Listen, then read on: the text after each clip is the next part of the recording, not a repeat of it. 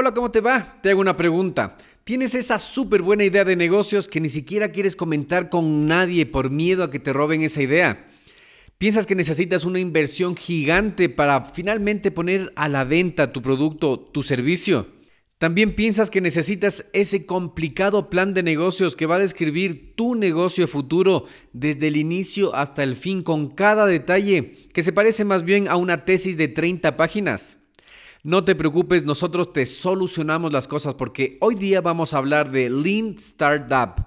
The Lean Startup es la metodología utilizada por la fábrica de Toyota en Japón. Así que es muy interesante lo que vas a aprender. Te va a ahorrar dinero y tiempo en el desarrollo de tu producto.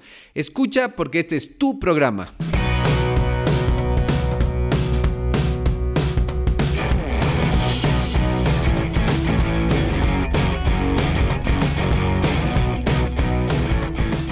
Hola a todos y bienvenidos al podcast Mentalización para Emprendedores, donde juntos nos preparamos para despertar la conciencia. Yo soy Eric Seguel. ¿Sabías que los emprendedores y empresarios más exitosos leen en promedio 40 libros anualmente? Y muchos atribuyen su éxito a este hábito de aprender constantemente. De hecho, esta es la diferencia entre los que se actualizan y los que fracasan. Esta automatización del aprendizaje y esforzarse constantemente para mejorar cada día. En este podcast Mentalización para Emprendedores hacemos fácil para ti construir y mantener el mismo hábito, el mismo proceso de aprendizaje constante de los emprendedores y empresarios más exitosos. Simplemente escuchando a este podcast, asegúrate de suscribirte en Apple Podcast y sintonizarnos cada martes y jueves para nuevos episodios. Y si quieres profundizar más tus conocimientos de los temas de los que hablo en este espacio, ingresa a nuestra página web y hazte miembro hoy día.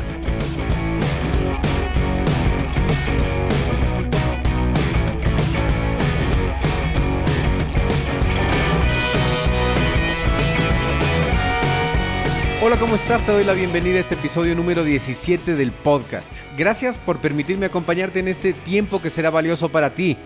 ¿Te interesó el tema propuesto para el episodio de hoy? Este libro es una revolución en el campo del emprendimiento. Es muy técnico, por lo que te propongo y te comento lo siguiente. En este y en dos episodios más vamos a estar desglosando cada tema. Vamos a ver los antecedentes, el desarrollo y la explicación fácil de cada uno de los puntos que tú tienes que hacer. Vas a ver que a la terminación de estos tres episodios vas a estar experto en el desarrollo y la administración de nuevos proyectos, así como los emprendimientos. Vas a aprender cómo no gastar recursos y cómo ganar tiempo en esto, cómo ganar dinero rápido, cómo hacer de tu emprendimiento un motor de crecimiento, ¿ya? Entonces, prepara tu mente para absorber todo este conocimiento. Para desarrollar y entender la materia de este libro, tenemos que entender el concepto de emprendimiento, de emprendedor, de una manera diferente. Emprendimiento entendido como tradicionalmente lo conocemos, una persona empezando algo desde cero, sin un empleo. Nos hacemos la idea, por ejemplo, de Steve Jobs cuando empezó en su garage. Pero también entendido como un concepto diferente al que acostumbramos pensar. Por ejemplo, un emprendedor dentro de una empresa, un ejecutivo creando un nuevo producto, o un dueño de un negocio innovando su empresa, o incluso un gobierno tratando de hacer algo. Todos estos conceptos de emprendimiento entendidos como la persona que está iniciando un nuevo proyecto, está probando en el mercado, en la gente, en su nicho específico, un nuevo producto o servicio. ¿Ok? Para tener la película completa vamos a iniciar oyendo la descripción de los tres puntos más importantes de la metodología, no del autor, sino de la persona que le enseñó al autor. Un profesor universitario se llama Steve Blank. Antes, escucha esto. No hay secretos para triunfar. El éxito se alcanza preparándote, trabajando arduamente y aprendiendo del fracaso. Colin Powell. Luego de ese calentamiento mental vamos a iniciar directamente. El libro es del 2011. El autor es Eric Ries, un emprendedor de Silicon Valley. ¿Sabes dónde es eso? Es en California, donde están las empresas más grandes del mundo que también utilizan esta metodología que estás aprendiendo. Entonces, ¿qué empresas utilizan esta metodología? Netflix, Yahoo, Google y también InView, la empresa de él, la empresa gigante que tiene este autor. Claro, entre otras empresas de éxito, es una metodología muy conocida actualmente. Veamos un poco más sobre el autor. Él es bloguero, consultor y conferencista de éxito mundial. En el 2001, Eric se cambió a Silicon Valley donde trabajó como ingeniero de software. En alguna entrevista que escuché, Eric cuenta que él iba a Silicon Valley con la idea de convertirse en el próximo Facebook. Él tenía muy bien definido en su mente cuál iba a ser su producto, entonces lo creó y se dio contra la pared porque no funcionó. Fracasó y él se acordaba de cuando los papás le decían, no, tú tienes que conseguir un trabajo tradicional y hacer plata, no estés aventurando porque no vas a llegar a ninguna parte. Él en cambio quería probarle a su familia que estaban equivocados y él iba a ser exitoso. Pero lo que pasó fue que fracasó y en todo caso él siguió trabajando y en el 2004 creó una aplicación llamada InView, una especie de red social en la que se puede diseñar y crear avatares virtuales personalizados para sus clientes, con juegos y otra serie de servicios. Este nuevo emprendimiento atrajo la atención de muchos posibles inversionistas, entre ellos la de un profesor universitario. Pero no era cualquier profesor universitario. Él impartía clases en tres universidades, entre ellas Berkeley, Columbia y Stanford. Imagínate, él era una autoridad en su materia. ¿Y qué tipo de materia impartía este profesor en las universidades? Él enseñaba esta metodología de emprendimiento de Lean Startup. Se conocieron porque el profesor invirtió en InView, entonces se conocieron, al parecer se cayeron bien y el profesor invita a Eric Ries a las clases de emprendimiento, donde él se maravilla por esta metodología y empieza a aplicar la metodología de Lean Startup en todos sus emprendimientos, los cuales comienzan a tener mucho éxito. Eric puso en práctica experimentos rápidos y baratos para ver los resultados en sus clientes. Mira, vivimos en la era de la información y esto ha producido que los cambios normales de la vida se produzcan demasiado rápido.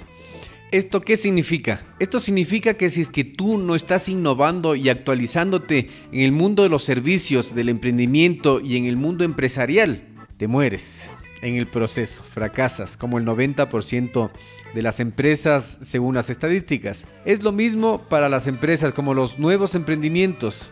Tener una idea, trabajar en ella, invertir en la producción y luego ofrecerlo a la venta es un sistema caduco, anacrónico, en otras palabras, ya no sirve. Es decir, que lo que le pasó al autor nos pasa a muchos emprendedores y también a las empresas que están innovando. Trabajan mucho en un producto o servicio sin probar en el mercado. Entonces, lo que pasa es que se dan contra el mundo porque ese producto el mercado no lo necesita, no quiere. Los consumidores no están interesados porque ¿quién le preguntó qué es lo que quieren los consumidores primero? Ese es el punto. Entonces va algo así como un emprendedor. Imagínate un emprendedor. Tengo una súper buena idea de negocios. Va a ser el Uber de los servicios. Entonces te preguntan, ¿y qué es eso? No lo puedo decir porque necesito primero firmar un convenio de confidencialidad y luego de eso una inversión de 50 mil dólares. Entonces cuando consigue el inversor, le dan 50 mil dólares, él empieza y trabaja en la producción de su producto o productos o servicios. Se compra una oficina, saca un crédito hipotecario, tiene los ternos bien puestos y se pone a dar el servicio que él pensaba que era la idea del siglo. Entonces, carrera de caballos y parada de burros, porque la idea que él tenía en su cabeza, que pensó que iba a ser un éxito, realmente probándola en el mercado no sirve. Hizo el proceso al revés. Primero invirtió y luego lo probó. Tienes que probar y luego invertir. Entonces es lo mismo para las empresas como para los nuevos emprendimientos. Tener una idea, trabajar en ella, invertir en la producción y luego ofrecer a la venta es un sistema que ya no sirve. Es necesario probar lo más rápido posible mediante un ejemplo, un prototipo, un demo, invirtiendo lo menos posible. Esto quiere decir que no tienes que gastar ni un centavo en la producción ya en masa, en la producción verdadera de tu servicio, tu producto, sin haber probado, sin haber experimentado, pero haciendo un ejemplo, un prototipo, algo no terminado, solo viendo el interés. ¿Hay interés de la gente? ¿Se interesa? ¿Me comprarían ellos o no me comprarían? Si es que piensas que encontraste el ingrediente perfecto, el que va a ser magia y va a hacerte exitoso en los negocios, puede ser que sí. Sin embargo, nada es fácil. Vamos a necesitar trabajar duro. No se trata de un nuevo camino fácil para emprender, sino un sistema eficaz para emprender. Es decir, vas a trabajar de una manera más inteligente, pero vas a trabajar duro igual. Es una metodología que pienso podría convertirse hasta en un estilo de vida o en un estilo de gobierno. ¿Por qué creo que se podría convertir en un estilo de vida? Porque se trata de estar en modo prueba todo el tiempo, en modo beta. ¿Se han escuchado esa expresión? Modo beta es cuando un producto está en prueba. Entonces, tú pruebas una idea, confirmas, recibes retroalimentación, si sirve o no, no sirve, aprendes de tus errores, corriges y mejoras y vuelves a lanzarlo. Es un proceso circular. Es necesario aplicar el sistema en todo el método científico aplica en este campo del emprendimiento también. Entonces, ¿qué es, qué es este método? Es el método científico aplicado.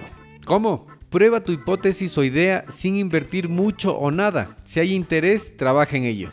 Si no, pregunta a tus posibles clientes qué pasó con eso, por qué no les gustó. Escucha con atención las respuestas, corrige y prueba nuevamente. Nadie puede predecir el futuro. No puedes comenzar con tu idea sin probar que te va a servir en tu público, en tu nicho, a la gente que le vas a vender, en tu mercado específico, a las personas que piensas pueden estar interesadas. Es por eso que tienes que aplicar el método científico para hacer experimentos que prueben lo que estás pensando. Y eso para que te sirva luego para lanzarlo y venderlo, mejorarlo y así continuamente. El objetivo es crear negocios viables que te permitan crecer. Volviendo a los antecedentes del libro, Eric Ries va a las clases del profesor Steve Blank y aprende esta metodología novedosa para innovar y para emprender. Comienza a aplicarla en todas partes teniendo mucho éxito. En ese sentido me pareció muy importante ver qué nos dice el profesor Steve Blank acerca de esta metodología. Y esto es lo que encontré.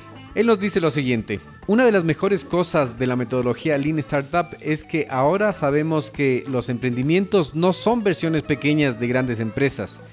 Los consejos que hemos recibido durante años, si no son erróneos, se consideran insuficientes. Vean qué fuerte lo que dice, porque incluso los conocimientos de la universidad, los consejos de nuestros papás y los consejos de todo el mundo ellos dicen que los últimos años son anacrónicamente erróneos los conocimientos que hemos adquirido. Las empresas ejecutan modelos de negocios conocidos, es decir, hacen las mismas cosas un día tras otro en un proceso repetitivo. Un emprendedor está buscando algo y no puede creer que sabe todas las respuestas el primer día o cuando está iniciando. Así que así te consideres un emprendedor apasionado con visión y energía. No pienses que lo sabes todo. Las respuestas del primer día del inicio seguramente están mal. Es esta idea la clave. Probablemente estás equivocado. Entonces, ¿qué hacemos? Por suerte vivimos en la era de la información y sabemos cómo transformar en aciertos nuestros errores. Esto es Lean Startup y tiene tres elementos fundamentales, nos dice el profesor Blank. El primero, el lienzo del modelo de negocio o Canvas. Es un esquema simple que nos permite estructurar nueve módulos en una sola hoja de papel todos los aspectos más importantes para crear una empresa. ¿Quién son nuestros clientes? ¿Cuál es el producto? ¿Cuál es el canal de distribución? ¿Cuál es la propuesta de valor? ¿Cómo se va a incrementar la demanda? ¿Quiénes son los socios? ¿Cuáles son los recursos? Las actividades y los costos. Es lo que antes se conocía como un plan de negocios, pero mejorado. Entonces, ¿cómo tenemos que entender que es un plan de negocios y que es un modelo de negocios? Es decir, que en lugar de un documento de 30 páginas utilizaremos post-its, papeles pegables de colores, esos papeles que haces las notas. Para escribir nuestras hipótesis iniciales, la excelente idea de negocios que teníamos, que imaginamos que sería buenísimo y un éxito, para luego confirmar si esto es real o no lo es. Por otro lado, ahora sabemos que los datos están afuera de la oficina. Puedes ser el mejor y saber mucho, pero no sabrás nunca más que todos tus clientes juntos. Por lo que tienes que salir a probar tu idea. Tienes que salir de tu oficina y preguntarle a tus clientes. Esto es el desarrollo del cliente y es la segunda parte fundamental que nos explica el profesor que tiene este proceso. Puede ser fuerte para cualquier emprendedor porque existen posibilidades de que la idea que pensaban que iba a ser exitosa no era tan buena como imaginaban, lo que les va a generar decepción. Sin embargo, lo positivo es que Si lo haces lo más rápido posible, ahorrarás tiempo, dinero y podrás aplicar los cambios que necesitas conforme los vayas descubriendo. El tercer elemento es la producción ágil del producto o servicio. Esto tiene que ser de manera incremental e interactiva. De manera incremental e interactiva, ¿qué quiere decir esto? Mira, muchas veces el emprendedor tiene la idea y asume que lo sabe todo, por lo que crea el producto entero, invirtiéndolo todo, todo en ese producto. A veces teniendo éxito. Sí, a veces se tiene éxito con suerte, pero la mayoría de las veces, como dije, el 90% del tiempo son fracasos según las investigaciones. Por lo que ahora tenemos la oportunidad de hacerlo diferente y en realidad al revés. Ponemos a prueba nuestra idea lo antes posible sin mucha o nada de inversión mediante páginas web, prototipos, piezas o cualquier cosa dependiendo de cuál sea tu idea del producto o servicio que estás queriendo emprender. Luego lo pones en proceso de prueba en el mercado, hacia las personas donde quieres vender el nicho específico. Esto es fuera de tu oficina. Tienes que no solo idearlo, sino que probarlo. Probamos problemas y luego soluciones. ¿Mediante qué? Mediante productos mínimos viables. Acuérdate de este concepto. Pero entonces, ¿qué es esto de un producto mínimo viable? Es un prototipo, un ejemplo, algo no terminado de la idea que tú tienes para mostrar al mercado, para tener esos comentarios que te van a ayudar a mejorar tu producto antes de producirlo en masa, ¿sí me entiendes? Es un ejemplo no terminado de tu producto o servicio. Entonces, tú creas esto con toda la información que has recolectado y después lo muestras al mercado y preguntas, ¿qué te pareció? ¿Sí te parece bien? Sí, a mí me parece muy bien, dame uno, dame dos, dame tres. Esos son los productos mínimos viables que te van a llevar hacia tu producto final, ¿ok? Entonces tenemos el prototipo no terminado, el ejemplo, el demo de nuestro producto. Una vez tengas esto, obviamente con los comentarios que vayas recolectando vas a tener que hacer cambios. Tienes que acordarte de estos conceptos. A estos cambios se los llama iteraciones cuando son cambios pequeños y pivotes cuando son cambios grandes.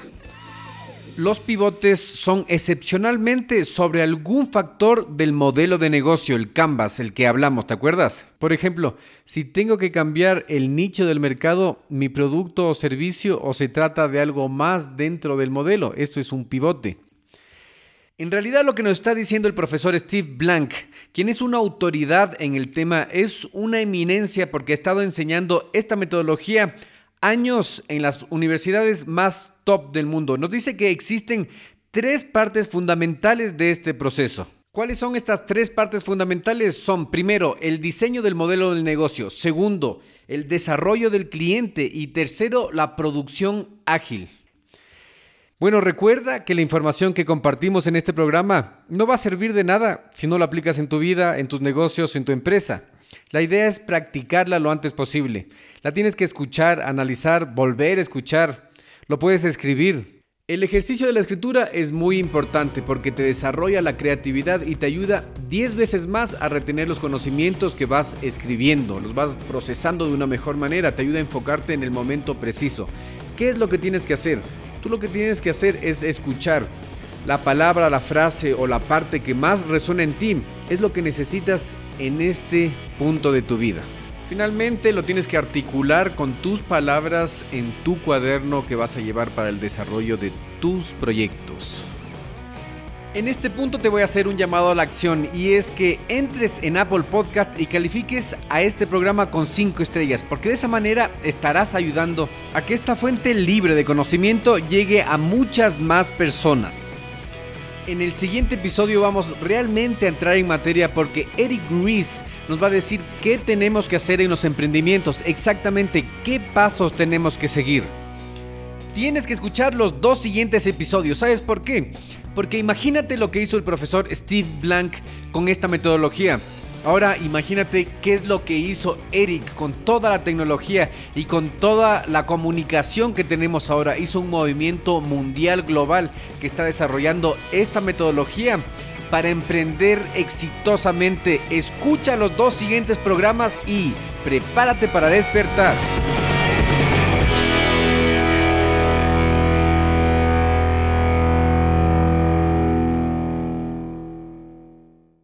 En este minuto voy a hacer una pequeña pausa para hacerte una pregunta a ti que estás escuchando. ¿Estás conmigo? Escucha esto. ¿Alguna vez has pensado en emprender en el Internet?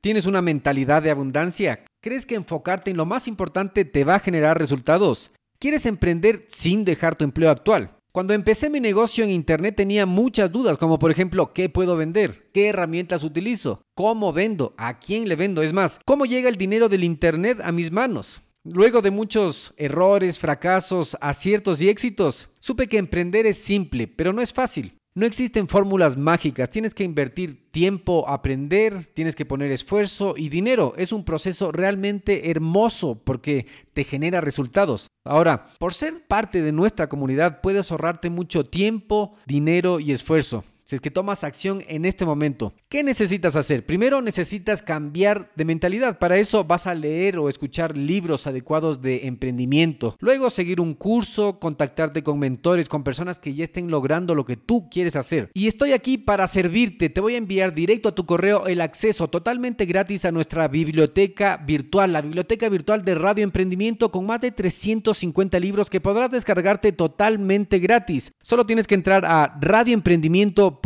y suscribirte. Una vez seas parte de nuestros suscriptores, vamos a enviarte herramientas que te van a ayudar en tu progreso. Nos vemos en tu buzón. radioemprendimiento.com. Hola, ¿cómo estás? Quiero hacerte una pregunta. Pon mucha atención. ¿Eres del tipo de emprendedor que ha iniciado su negocio, ha fracasado y luego ha parado ahí por miedo de nuevo al fracaso? ¿Sabías que el fracaso es el primer paso del emprendimiento?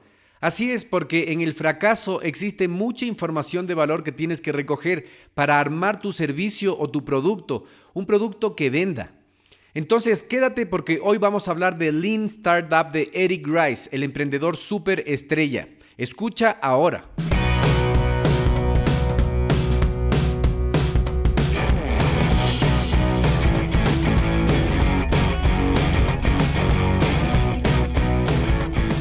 Hola a todos y bienvenidos al podcast Mentalización para Emprendedores, donde juntos nos preparamos para despertar la conciencia. Yo soy Eric Seguel. ¿Sabías que los emprendedores y empresarios más exitosos leen en promedio 40 libros anualmente? Y muchos atribuyen su éxito a este hábito de aprender constantemente. De hecho, esta es la diferencia entre los que se actualizan y los que fracasan. Esta automatización del aprendizaje y esforzarse constantemente para mejorar cada día. En este podcast Mentalización para Emprendedores hacemos fácil para ti construir y mantener el mismo hábito, el mismo proceso de aprendizaje constante de los emprendedores y empresarios más exitosos. Simplemente escuchando a este podcast, asegúrate de suscribirte en Apple Podcast y sintonizarnos cada martes y jueves para nuevos episodios. Y si quieres profundizar más tus conocimientos de los temas de los que hablo en este espacio, ingresa a nuestra página web y hazte miembro hoy día.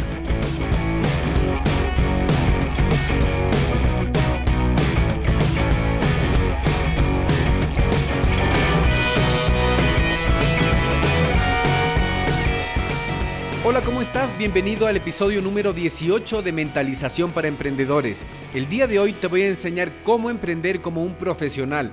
Vamos a ver el libro Lean Startup de Eric Rice. Así que prepara tu mente para adquirir mucha información de valor. Antes, escucha esto. La experiencia del usuario es todo. Siempre ha sido así, pero sigue siendo poco valorado y casi no se utiliza. Si no sabes de diseño basado en usuario, estúdialo. Contrata personas que sepan hacerlo. Obsesiónate con eso. Vívelo, respíralo e invita a bordo a toda tu empresa. Evan Williams, cofundador de Twitter. Una pregunta, ¿escuchaste el episodio número 17? En el episodio número 17, el profesor Steve Blank, profesor de Eric Rice, el autor de hoy, nos contó los tres aspectos más importantes de Lean Startup. Así que si es que no escuchaste ese episodio. Te recomiendo que empieces desde ahí porque ahí damos antecedentes del libro, cómo ellos se conocieron y cómo llegó a ser este libro un movimiento global. Recuerda que el material de este libro no es magia, no es un atajo para llegar rápido al éxito, nada es fácil. Igual vamos a necesitar trabajar duro, no se trata de un nuevo camino fácil para emprender, sino un sistema eficaz para emprender, es decir, que vas a trabajar de manera más inteligente. Asimismo, tienes que entender el concepto de emprendedor para este libro. Emprendedor es la persona que inicia algo, no necesariamente desde su garage, sino que también puede ser una persona normal, una persona ejecutiva dentro de una industria, una industria, un conjunto de industrias o incluso el gobierno. Pues el emprendedor es la persona que está buscando un modelo de negocio rentable que dé dinero constantemente. Si es que escuchaste el episodio anterior, recuerdas qué nos dijo Steve Blank acerca de Lean Startup. Tres partes importantes, que era el diseño del modelo de negocio, el desarrollo de cliente y la producción ágil. El doctor Steve Blank nos dijo el episodio anterior que todo lo que se nos había dicho y todo lo que hemos aprendido posiblemente sea insuficiente o esté erróneamente enseñado por los profesores. Así que pon mucha atención en el contenido que vamos a ver hoy. Debido a que el material de este libro es una metodología para emprender, es técnico, así que Voy a detallar las 11 partes del libro. Si es que no entiendes, no te preocupes, solo escucha y prepara tu mente para luego desarrollar cada una de estas 11 partes que vamos a ir detallando cada parte de una manera muy fácil. Así que no te preocupes si es que no llegas a entender las 11 primeras enunciaciones que voy a decir, ¿ya? Listo, entonces comenzamos con el material de este libro. El primer concepto que tienes que tener claro es que las empresas ya establecidas se manejan diferente a los emprendimientos. Los emprendimientos van a ciegas y las empresas ya saben lo que tienen que hacer, entonces tienen la administración diferente. Segundo, no tienes que perderte en cuál es el propósito único de un emprendimiento. El propósito único de un emprendimiento, el más importante, es buscar un modelo de negocio sostenible, algo que te dé dinero constantemente. Tercero, ¿cómo encontramos ese modelo sostenible? A través del aprendizaje validado. Este concepto tienes que acordarte, aprendizaje validado. Cuarto, cuando estás en camino de tu emprendimiento, necesitas indicadores para saber si es que estás bien o no en el camino. Esos dos indicadores van a ser la hipótesis de valor y la hipótesis de crecimiento. ¿Valor y crecimiento de qué? De tu producto o servicio. Quinto, para emprender necesitas estar seguro de que tu idea de producto o servicio tiene demanda en el mercado. ¿Cómo lo vas a hacer? Creando un producto mínimo viable. Recuerda, un producto mínimo viable. ¿Qué es esto? Es un demo, un ejemplo, algo rápido, no completo de tu idea o producto para ver los comentarios de la gente. Pero no cualquier persona, sino de tus posibles clientes, de tu nicho específico de mercado. Sexto, como esto es una metodología científica, técnica, vas a necesitar usar ciclos. ¿Cómo es este ciclo? Este ciclo es construye, mide y aprende. Construye, mide y aprende. Lo vas a aplicar lo más rápido y con la mayor frecuencia posible. Séptimo, una vez utilizas ese ciclo necesitas hacer prueba. ¿Qué tipo de prueba vas a hacer? La prueba dividida. Ese es el split test. Es cuando mandas dos versiones del mismo producto para ver cuál sirve más. Prueba dividida. 8. Como no todo es rígido en un emprendimiento, necesitas hacer cambios. A esos cambios se les llama pivotear. Pivotear, recuerda, cambios.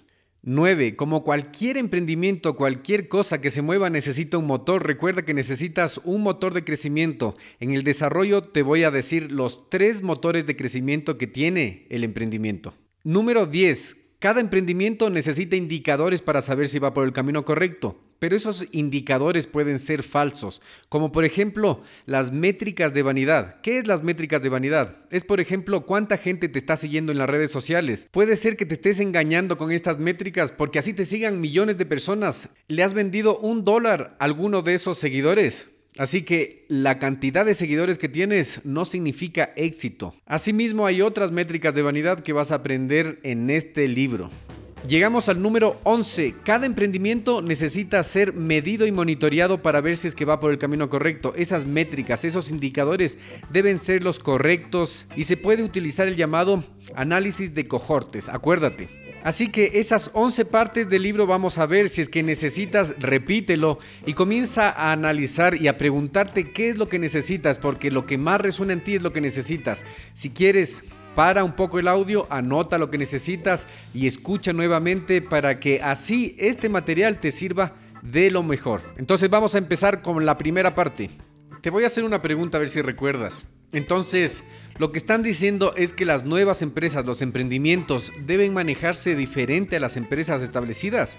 Y la respuesta es que sí, así es, las nuevas empresas o emprendimientos tienen que administrarse de forma diferente a las empresas establecidas. En este episodio vas a aprender cuál es el objetivo principal que debe perseguir un emprendimiento, ¿te acuerdas?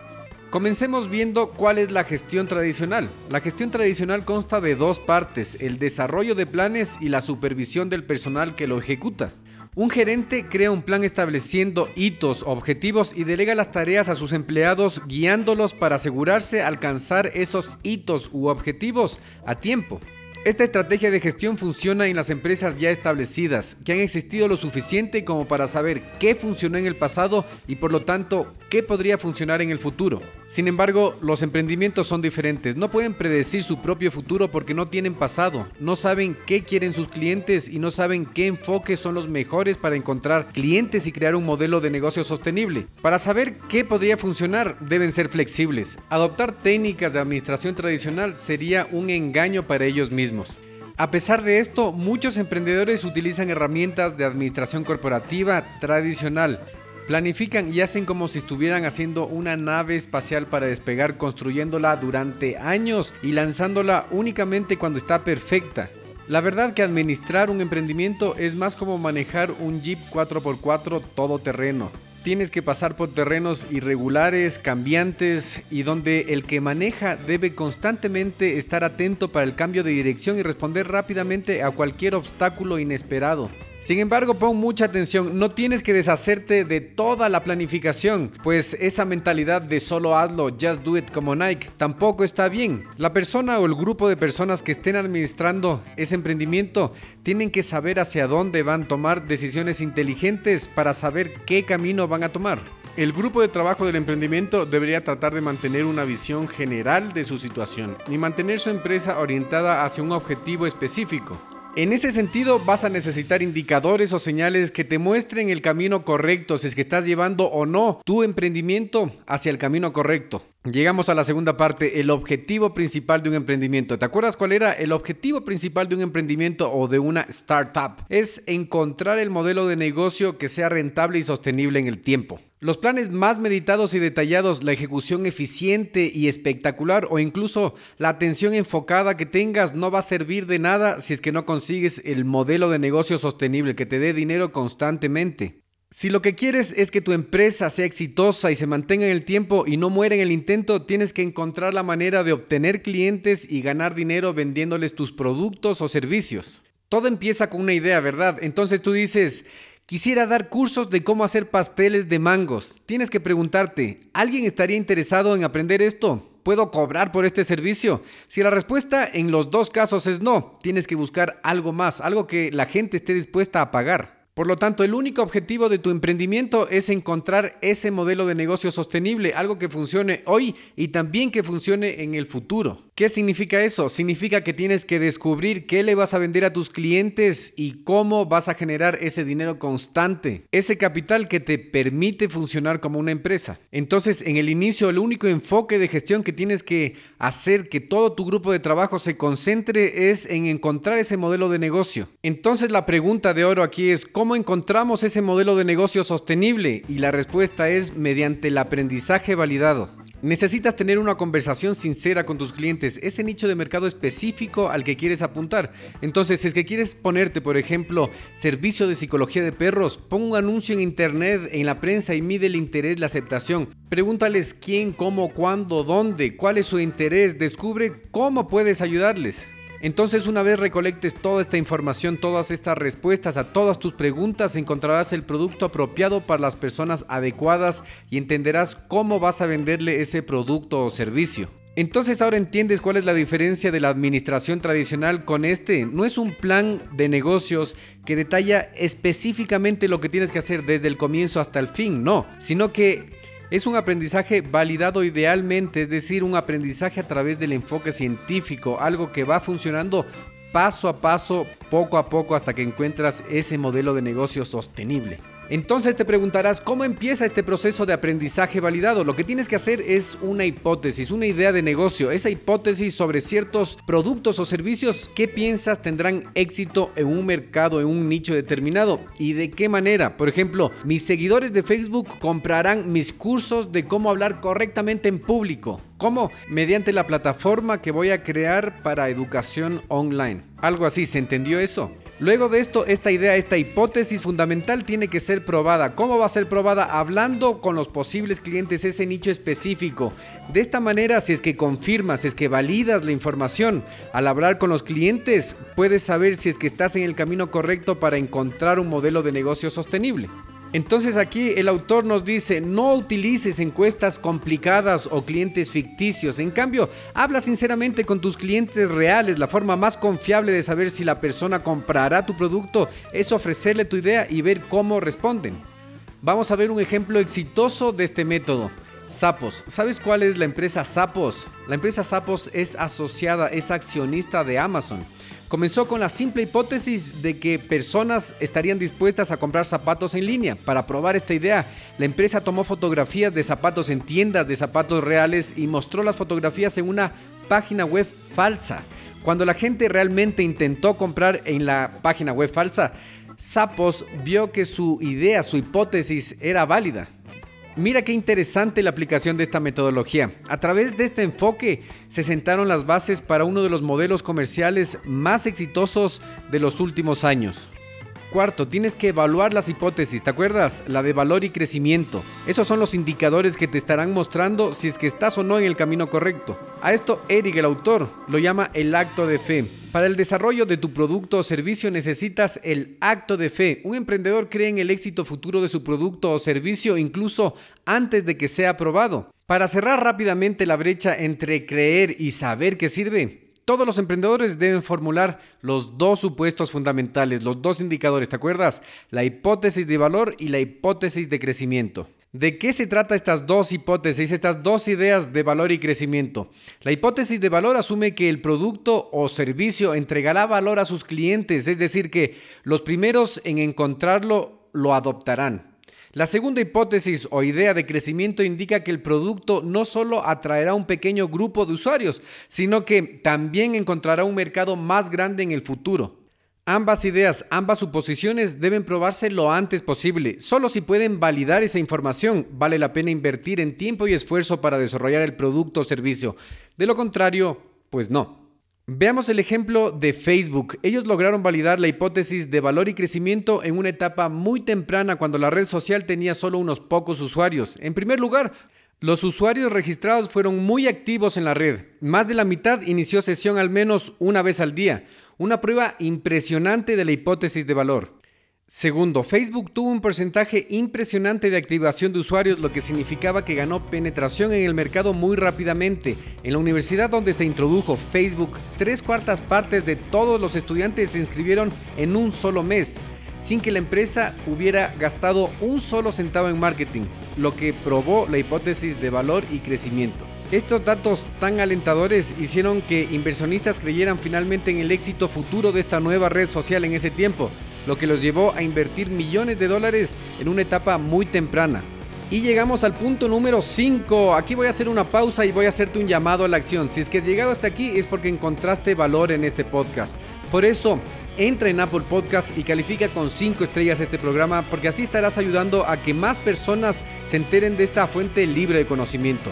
Ya sabes, la parte que más resuena en ti es la importante en este punto de tu vida, así que anótalo, pausalo, vuelve a escucharlo pásate una lectura, a un video, pregúntame si es lo que quieres. Me encuentras en Apple Podcast, en la página Saltos y Seguel, en la aplicación Anchor o en Facebook, arroba mentalización para emprendedores en Radio Emprendimiento.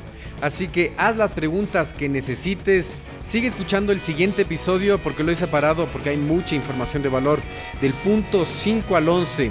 Y además, prepárate para despertar.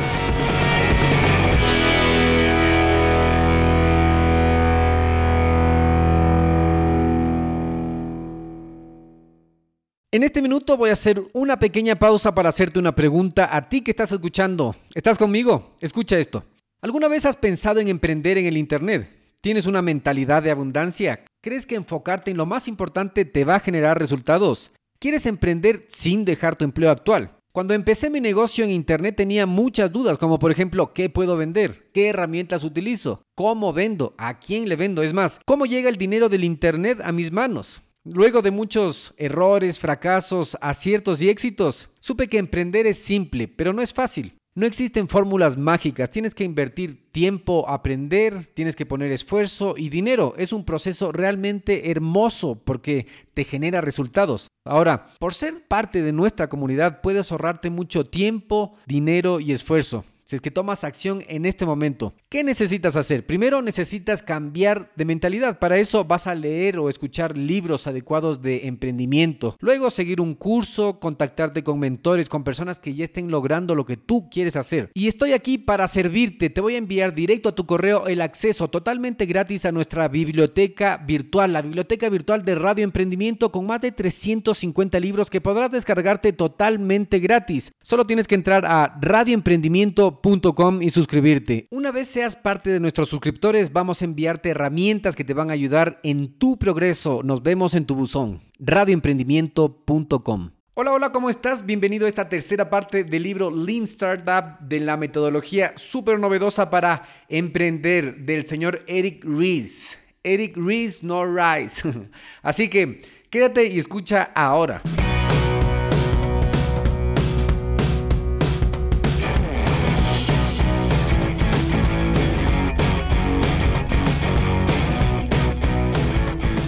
Hola a todos y bienvenidos al podcast Mentalización para Emprendedores, donde juntos nos preparamos para despertar la conciencia. Yo soy Eric Seguel. ¿Sabías que los emprendedores y empresarios más exitosos leen en promedio 40 libros anualmente? Y muchos atribuyen su éxito a este hábito de aprender constantemente. De hecho, esta es la diferencia entre los que se actualizan y los que fracasan. Esta automatización del aprendizaje y esforzarse constantemente para mejorar cada día. En este podcast Mentalización para Emprendedores hacemos fácil para ti construir y mantener el mismo hábito, el mismo proceso de aprendizaje constante de los emprendedores y empresarios más exitosos. Simplemente escuchando a este podcast, asegúrate de suscribirte en Apple Podcast y sintonizarnos cada martes y jueves para nuevos episodios. Y si quieres profundizar más tus conocimientos de los temas de los que hablo en este espacio, ingresa a nuestra página web y hazte miembro hoy día.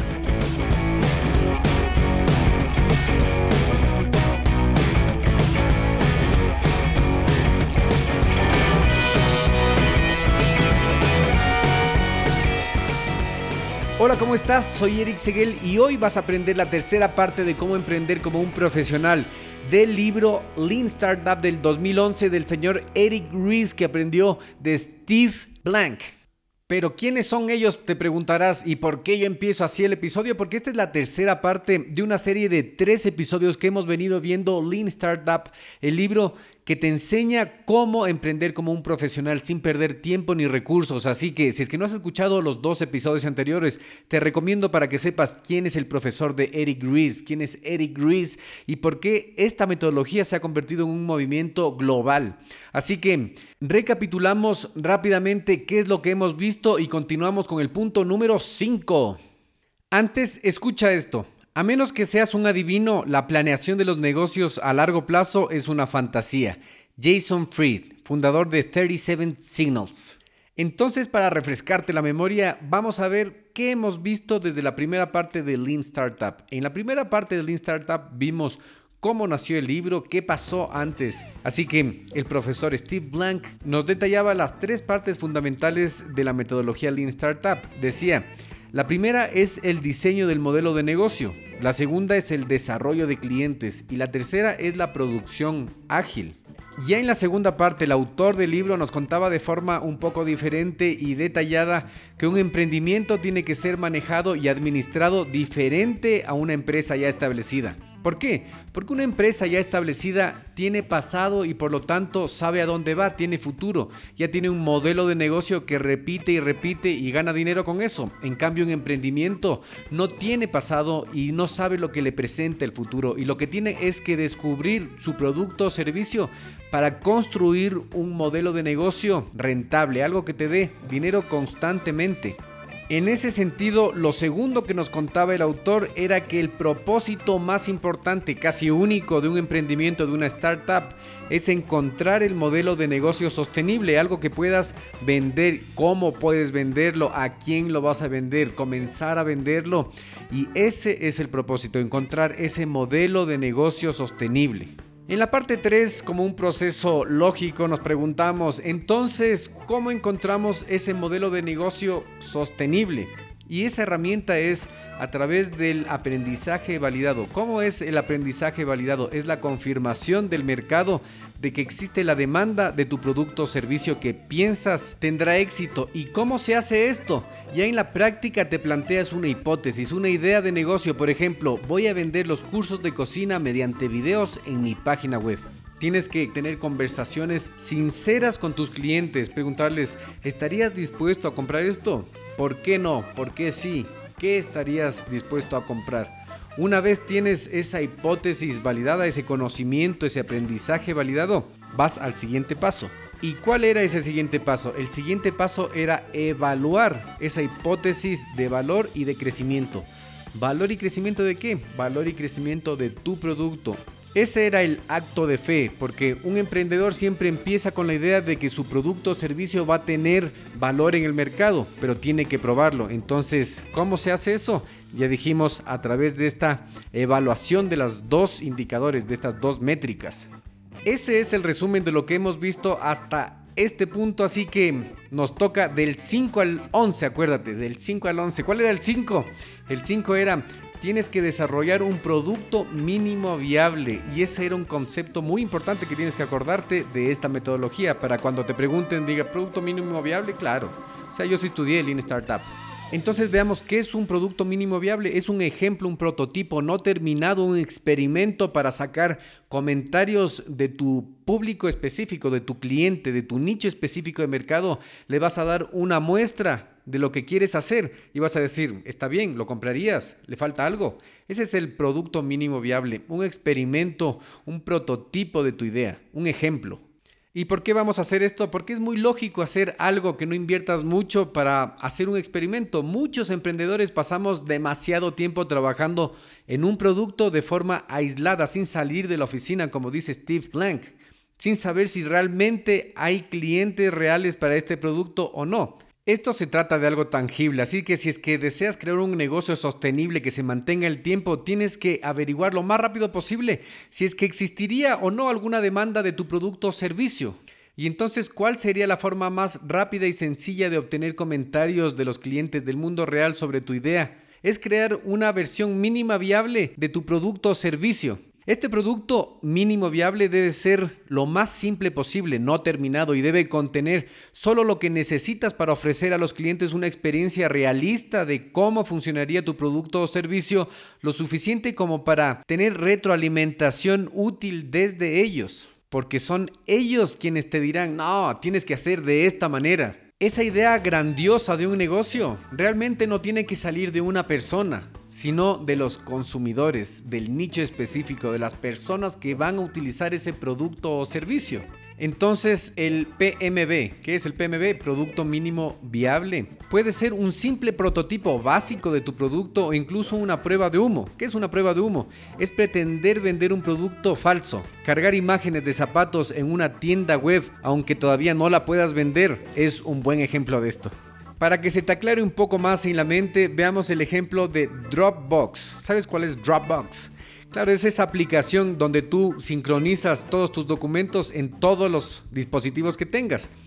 Dropbox sabía que desarrollar esa idea de producto llevaría mucho tiempo y además mucho dinero. Sí, por eso lo mantuvieron simple. Eligieron una forma simple y creativa para validar su hipótesis de que había demanda de este nuevo servicio de sincronización de datos fáciles de usar. ¿Y sabes qué es lo que hicieron? No. ¿Y quieres saberlo? Sí, entonces te voy a decir. Lo que hicieron es lo siguiente. Ellos no hicieron una nave espacial terminada, lista para volar, para después probar en el mercado si es que valía o no y arriesgarse a perder millones de dólares. No, ellos lo que hicieron es un simple video de demostración, un demo en video. No crearon nada, solo hicieron un video. Entonces, habían asumido que había una demanda de este producto, de este servicio, y tenían razón. Porque esa noche 75 mil personas se habían inscrito y registrado en la lista de espera y el equipo de Dropbox entonces concluyó que estaban en el camino correcto. Podrían comenzar con confianza a desarrollar su producto y servicio y de esta forma inteligente se ahorraron tiempo y dinero. Así que tú también tienes que ser inteligente como ellos y no desperdiciar tus recursos y tu tiempo en productos que ni siquiera sabes si es que van a servir o no. Si está muy bien que seas muy animoso y un emprendedor feliz y que quieras ir contra la corriente y probar que tu idea está bien. Pero hay que hacerlo de forma inteligente, creando productos mínimos viables, un prototipo muy barato y muy rápido de lo que tú quieres probar en el mercado. Continuamos, entonces llegamos al punto número 6. El 6 es el ciclo Build, Measure and Learn. ¿Qué significa esto? El ciclo construye, mide y aprende. Esto lo tienes que hacer lo más rápido posible con la mayor frecuencia que puedas. Entonces, cuando estás en la búsqueda de un modelo comercial sostenible, de un modelo de negocio que te dé plata, que te dé dinero, la máxima prioridad es aprender cada empresa nueva, cada emprendimiento debe saber qué productos construir y cómo ganar dinero vendiéndolos. Tienes que saber a quién le vas a vender, cómo lo vas a vender, etc. Esto no puede suceder si no estás en contacto con el mundo real. ¿Te acuerdas? Tienes que salir de tu oficina. Sí, tienes que salir a la calle, al mundo real y mostrar tu producto y servicio a los clientes y además preguntarles, recopilar esos comentarios y luego aprender de ello. Para facilitar este ciclo usa el BML. ¿Qué es eso? El ciclo Build, Measure and Learn. En español, ¿te acuerdas cómo era?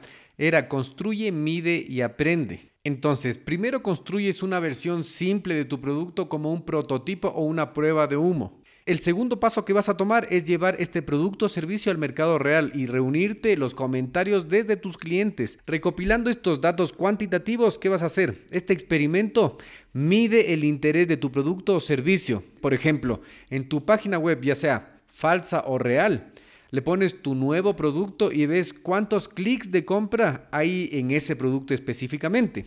Cuando estés midiendo, asegúrate de no solo ver los números en clics, sino también hablar con tus clientes sinceramente. Si deseas comprender tus datos, también tienes que conocer las impresiones individuales de cada opinión de tus clientes, ¿me entiendes? ¿Qué vas a hacer con estos datos? Lo que aprendas de este ciclo debes utilizarlo para conceptualizar y construir un nuevo producto optimizado que te acerque al siguiente ciclo, construye, mide y aprende. Este proceso se repite hasta que encuentres un modelo de negocio sostenible. Es importante ser rápido aquí. Cada ciclo te ayudará a mejorar tu producto y además te brindará información valiosa sobre lo que desean tus clientes. Mientras más ciclos puedas pasar, más probabilidades tendrás de encontrar ese modelo de negocio sostenible y exitoso. Sí, ese modelo exitoso que siempre has soñado y además que te va a brindar ese estilo de vida que estás buscando. Y así hemos llegado al número 7 ¿Has escuchado de los split test, las pruebas divididas? La verdad yo creo que sí, si es que eres emprendedor y estás investigando, las pruebas divididas es un paso fundamental, es una cosa que escuchas y estudias en todas partes. Entonces veamos cómo lo usamos. Tienes que utilizar las pruebas divididas para mejorar tu producto, para eso sirven. Sí, ¿por qué? Porque nos ayuda a distinguir entre lo que vale y entre lo que no vale, el desperdicio. Desarrollando y mejorando un producto, los emprendimientos deben distinguir entre el valor y el desperdicio. Deben descubrir qué características son valiosas para sus clientes y cuáles no. Entonces, las características valiosas, las que valen, son aquellas que te van a sumar, que te van a traer más clientes o más ingresos. En cambio, por otro lado, las características que no funcionan son las derrochadoras, las que te quitan. Incluso si es que eres el dueño de la empresa y piensas que es lo mejor que hay, son las derrochadoras y son desperdicio. Entonces, aquí entra en juego las pruebas divididas. Siempre que consideres agregar una característica o cambiar una existente en los productos y servicios, ¿qué tienes que hacer? Tienes que crear dos versiones de tu producto, una con la nueva función y otra sin ella. Probando ambas versiones, pronto te darás cuenta si es que vale el cambio o no vale para tus clientes. ¿Cómo nació esta prueba dividida? Las primeras empresas que usaron esta técnica fueron las empresas de pedidos por correo. Por ejemplo, para averiguar si un nuevo diseño de catálogo iba a aumentar las ventas, imprimieron dos versiones. El 50% de sus clientes obtuvieron el diseño antiguo, el que ya tenían y el 50% restante tuvo el nuevo catálogo. En todo lo demás, los catálogos eran igual por lo que las empresas simplemente tenían que comparar la cantidad de ventas que había hecho cada grupo. Estos datos respondieron a la pregunta si es que el nuevo diseño del catálogo fue una mejora o no fue. Entonces, en el mismo sentido, tienes que hacer lo mismo. Cuando estés probando algo nuevo, tienes que implementar las pruebas divididas antes de aplicarlo realmente. ¿Quieres saber si tu sitio web funciona mejor en verde o en blanco? Crea dos versiones de prueba y realiza el seguimiento de la tasa de clics, por ejemplo, que ha tenido durante un periodo determinado, un mes, una semana, lo que tú quieras o creas necesario. Llegamos al punto número 8. Sabes que si es que estás emprendiendo no le vas a dar la primera o estás en un proceso de estancamiento. ¿Qué es lo que tienes que hacer ahí? Tienes que hacer cambios. ¿Cómo se llamaban los cambios en Lean Startup? Cuando eran pequeños, iteraciones. Y cuando eran grandes, debes pivotear. Sí, porque si no te encontrarás en lo que Eric llama la tierra de los muertos vivientes. ¿Qué es un pivote? Un pivote es un cambio de estrategia sin cambiar la visión del negocio. Mira, muchos nos creemos ese mito popular que el secreto para fundar una empresa grande y exitosa es perseverar, perseverar y esa voluntad de hierro que tiene un emprendedor heroico que tuvo esa idea brillante y que luchó a través de muchos contratiempos y obstáculos, finalmente se convirtió en un éxito. Y sí, posiblemente hayas oído una historia que sí funcionó, pero no has oído las miles de historias de ese tipo que perseveraron, perseveraron tanto que llevaron a la empresa al fracaso. Nunca tuvieron un cambio de estrategia sin cambiar la visión del negocio. ¿Qué pasa con esta forma de pensar? Lo que pasa con esta forma de pensar es que lleva a la mayoría de los emprendimientos a la llamada tierra de los muertos vivientes. Igual que los zombies sin un sentido, sin un rumbo, simplemente no pueden encontrar la señal y seguirán trabajando duro para vender un producto o un servicio que simplemente el mercado no quiere. ¿Qué tienes que hacer para evitar esto? Tienes que seguir preguntándote, cómo necesitas cambiar tu producto o tu servicio para mejorarlo hasta encontrar ese sitio en el mercado. Además de esto, tienes que preguntarte periódicamente si necesitas o no hacer un cambio. Un pivote estaría bien para tu emprendimiento, un cambio de rumbo fundamental, un cambio en el nicho, en la forma de distribución. Un pivote o un cambio puede tomar muchas formas, como por ejemplo redefinir el valor central de tu producto, cambiar tu principal canal de ventas o elegir un segmento, un nicho diferente. Una característica principal de un pivote es que las suposiciones centrales detrás de tu emprendimiento han cambiado y por lo tanto la nueva hipótesis, la idea de negocio, tiene que ser probada. Decidir pivotear puede ser difícil y por lo tanto los emprendimientos a menudo evitarán y pospondrán la toma de decisiones. Es por eso que puede ser beneficioso realizar una reunión de pivotes, una reunión de cambios una vez al mes. ¿Para qué van a ser estas reuniones? Estas reuniones vas a tener que observar honestamente los datos y te preguntarás si podrías estar siendo un zombie que necesita pivotear. Mira este ejemplo interesante que te voy a poner. Muchas empresas tuvieron que pivotear muchas veces antes de convertirse en las empresas exitosas que conocemos hoy en día. Tomemos por ejemplo a YouTube. Claro que conoces YouTube. Ellos comenzaron siendo una plataforma de citas como Tinder y más tarde se convirtieron en la plataforma de videos que se conoce hoy en día. Este pivote, este cambio nos llevó al número 9. Cada emprendimiento debe enfocarse inicialmente en un motor de crecimiento.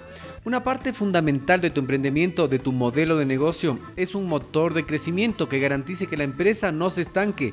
Aquí hay tres tipos de motor de crecimiento y aquí vas a aprender cuáles son. Esos tres motores de crecimiento son primero el motor adhesivo, segundo el motor viral y tercero el motor de crecimiento pagado.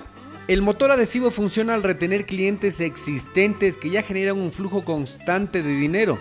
El objetivo aquí no es generar nuevos clientes invirtiendo en marketing, sino más bien hacer que los clientes actuales usen, compren, utilicen tu producto o servicio aún más seguido, ofreciendo nuevas funciones y también un excelente servicio. El segundo motor de crecimiento es el motor viral. ¿Y cómo funciona este motor de crecimiento? Funciona al hacer que los clientes existentes se encarguen del marketing de la empresa. La conciencia del producto o servicio se propaga entre tus clientes en el nicho de mercado específico. Este es el famoso boca a boca. Ahora también puedes compartir. Esto puede ahorrarte miles de dólares en gastos de marketing, por lo que tienes que hacer lo más fácil posible para el cliente participar en este tipo de marketing viral. Un ejemplo famoso de motor viral de crecimiento es la firma automática de Gmail, cuando pone obtenga su correo electrónico gratis en Gmail. Finalmente, el último motor de crecimiento, el tercero es el motor de crecimiento pagado y esto funciona invirtiendo dinero en marketing, por ejemplo, a través de las publicidades que haces de paga en línea. Por supuesto, esto te va a servir solo si es que tienes una base de clientes que ya te genera esta campaña. Tienes que tener el presupuesto para generar, no te vas a ir atrás con esta campaña, o sea, no vas a perder dinero con la campaña porque si no, no estaría cumpliendo su función de motor de crecimiento. Tú puedes aplicar estos tres motores de crecimiento al mismo tiempo, sin embargo es aconsejable centrarse en uno solo. ¿Para qué? Para ganar más velocidad, lo que los americanos llaman momentum. Eso en español sería viada, la viada que va tomando tu emprendimiento. Entonces es aconsejable solo enfocarse en uno. ¿Por qué? Porque al centrarte solo en un motor de crecimiento va a ser más fácil para ti evaluar el éxito de las nuevas características. Si es que estas nuevas características ayudan al motor de crecimiento a que gane velocidad, momentum, viada, son valiosas. Si es que no ayudan, más bien están reteniendo, son basura. Número 10. Las métricas de vanidad a menudo son satisfactorias, hacen sentir bien, pero son engañadoras, son engañosas, porque no te ayudarán a encontrar un modelo comercial sostenible. ¿Te acuerdas de los indicadores de aceptación y de crecimiento que decíamos antes? Esto es otro tipo de indicadores y no tienes que ser engañados por eso. Ningún emprendimiento puede encontrar un modelo de negocio sostenible sin detenerse de tanto en tanto para ver instrucciones, para ver señales a dónde va. Estas instrucciones se derivan de examinar los indicadores correctos, las métricas correctas. Entonces vamos avanzando, vamos tomando viada y vamos recopilando datos en el camino para monitorear, para evaluar si es que estás yendo hacia tus objetivos a largo plazo, necesitas examinarlos. Desafortunadamente muchas empresas, negocios nuevos, emprendimientos caen en esta tentación de usar estas métricas, estos indicadores de vanidad que favorecen, te hacen sentir bien, pero son inútiles, incluso son dañinas, porque hacen que una empresa se vea bien, pero no ayudan a acercarse a sus objetivos. Mira, tú no tienes que basarte en estas métricas de vanidad, en estos indicadores, en cuántos followers tienes, porque esto sería como confiar en un amigo hipócrita, confiar en un amigo que no te dice la verdad. Por lo tanto, se hace difícil enfrentar un problema y solucionar los problemas reales. Puede ser halagador obtener mucha atención de los medios y fanáticos de las redes sociales, pero nunca tienes que cometer ese error de interpretar esos signos como si fuera éxito o no fuera éxito. Mira, tener miles e incluso millones de seguidores en redes sociales es muy interesante y es un objetivo que todos nos ponemos. Sin embargo, ¿pagas las facturas con eso? ¿Has vendido algún producto o servicio? No debes desperdiciar tu energía tratando de impactar tales métricas sin sentido. ¿Se entendió eso? No quiero decir que las redes sociales no son importantes, sin embargo, hay que tener objetivos empresariales. Bueno, estas no son las únicas métricas de vanidad, no son los únicos indicadores de vanidad. Otras medidas de vanidad podrían ser, por ejemplo, las horas de trabajo que se ha puesto en un producto o servicio, en el desarrollo de eso, el número de hitos o de objetivos que se han logrado. Estos números pueden parecer, pero no necesariamente tienen que ver algo con tu éxito o con el arranque de la empresa. Por lo tanto, el objetivo nunca debería ser maximizarlos. Incluso si alguien trabaja semanas de mil horas, exagerando, aún es posible que esas horas se desperdicien en algo inútil desde el punto de vista del éxito a largo plazo. Entonces, para tener éxito, tienes que encontrar ese modelo de negocio sostenible y hacer crecer una base de clientes que utilicen y compren tu producto o servicio. Y no vas a poder hacer eso si es que estás obsesionado en hacer crecer tu lista de followers, esas métricas de vanidad o las horas de trabajo. Claro, si es que no están dentro de una estrategia y son efectivamente utilizadas. Hola, tú que estás escuchando. Sí, a ti te digo. Estás aquí conmigo en la misma página porque llegamos al punto número 11. Cada emprendimiento, cada empresa nueva debe definir sus métricas centrales y analizarlas adecuadamente. Tienes que poner estos indicadores correctos para rastrear, evaluar y monitorear continuamente. Es crucial este punto. Es para ver dónde está el carrito que estás empujando. Solo al ver mejorar estas métricas sabrás si es que estás en camino de tu objetivo a largo plazo o no, para encontrar ese modelo sostenible de negocios. Las métricas centrales, los indicadores centrales correctos, difieren desde el arranque, desde cuando estás empezando hasta cuando pones en marcha. A menudo son cosas como el aumento del número de clientes que pagan la duración media de una sesión si es que tienes una página web o la recomendación, la cantidad de recomendaciones que tienes, digamos, en mil clientes. Ya me adelanté, ¿verdad? Mil clientes. Podría ser en 10 clientes que tienes 10 o la cantidad que tengas. Yo te deseo que tengas mil clientes. Cada nueva empresa tiene que encontrar sus propias métricas, sus propios indicadores correctos para darle dirección y visión realista a su carrito, a su progreso, a su emprendimiento, a su negocio. Cuando estés analizando estos datos, te va a ser muy útil esta herramienta llamada análisis de cohortes. ¿Cómo funciona? En lugar de simplemente observar cómo el ingreso o la base de usuarios ha crecido en general, compara cómo se comportan los nuevos clientes. Mira, para ponerte un ejemplo, supongamos que tu métrica, tu indicador central es los índices de recomendación. ¿Cuántas recomendaciones has tenido tú en un plazo determinado? Para comprender cómo avanza, debes examinar los siguientes factores. ¿Con qué frecuencia tus clientes se registraron hace seis meses y recomendaron tu producto? ¿Con qué frecuencia tus clientes recomendaron y se registraron hace cuatro meses? ¿Con qué frecuencia hace dos? ¿Sí me entiendes? Al utilizar esta herramienta de cohortes, en este caso los grupos de usuarios que se registraron en diferentes momentos y sus respectivos porcentajes de recomendación, puedes ver si es que tu emprendimiento está avanzando hacia tu objetivo o no. Solo esta métrica, este indicador, te dirá si es que estás progresando. De lo contrario, estás estancado. Que no te pase eso. Recuerda, arroba mentalización para emprendedores en Facebook, Eric Seguel en LinkedIn. Pregúntame lo que tú necesites. Te agradezco por haber escuchado estos tres episodios. Espero que tengas miles o millones de clientes y prepárate para despertar.